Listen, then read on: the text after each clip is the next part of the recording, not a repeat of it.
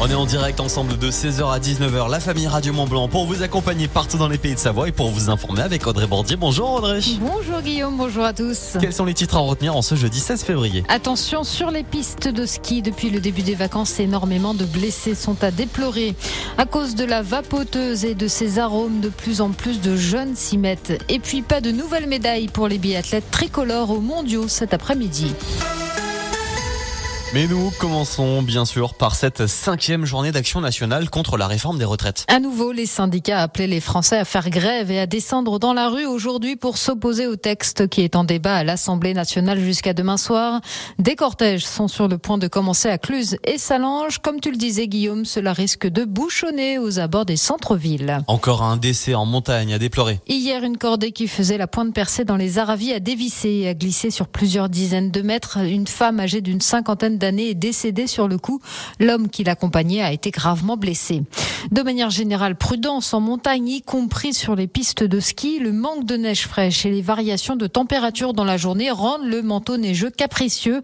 Depuis le début des vacances scolaires, il y a deux semaines, les secouristes de Haute-Savoie sont appelés en moyenne une dizaine de fois par jour pour des interventions sur les pistes. En deux semaines, 27 blessés graves sont à déplorer. Et puis à Chamonix, le sommet du Brévent est interdit aux skieurs accompagnés d'un professionnel. À cause d'un éboulement survenu cet été, les dameuses ne peuvent pas accéder à la piste Charles Boson qui est devenue extrêmement dangereuse. Le téléphérique est toujours accessible aux piétons pour ceux qui voudraient profiter de la vue. C'est une tendance qui inquiète les autorités sanitaires. Le comité national contre le tabagisme réclame l'interdiction des arômes des cigarettes électroniques.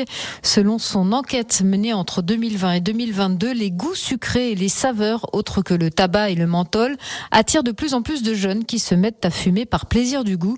De quoi inquiéter le docteur Mariana Popa, addictologue à l'hôpital de Contamine-sur-Arve. Déjà, ça crée une banalisation en pensant que c'est un bonbon, mais c'est pas un bonbon. Pour s'amuser, entre guillemets. Donc, il y a d'une part euh, cet comportement addictif gestuel, comportemental.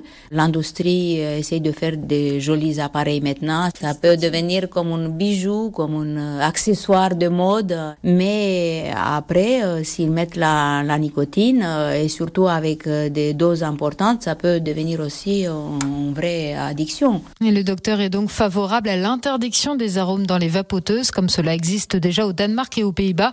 Elle s'indigne du retard de la France en termes de lutte contre le tabagisme. Mais qui peut arrêter les biathlètes norvégiens? Cet après-midi encore, ce sont eux qui ont remporté l'épreuve du jour au Mondiaux d'Oberhof en Allemagne. Johannes Beu et Marte Reuseland ont été les plus rapides sur le relais mixte simple. Marte Reuseland devient ainsi la biathlète la plus titrée de l'histoire des mondiaux avec 13 médailles d'or.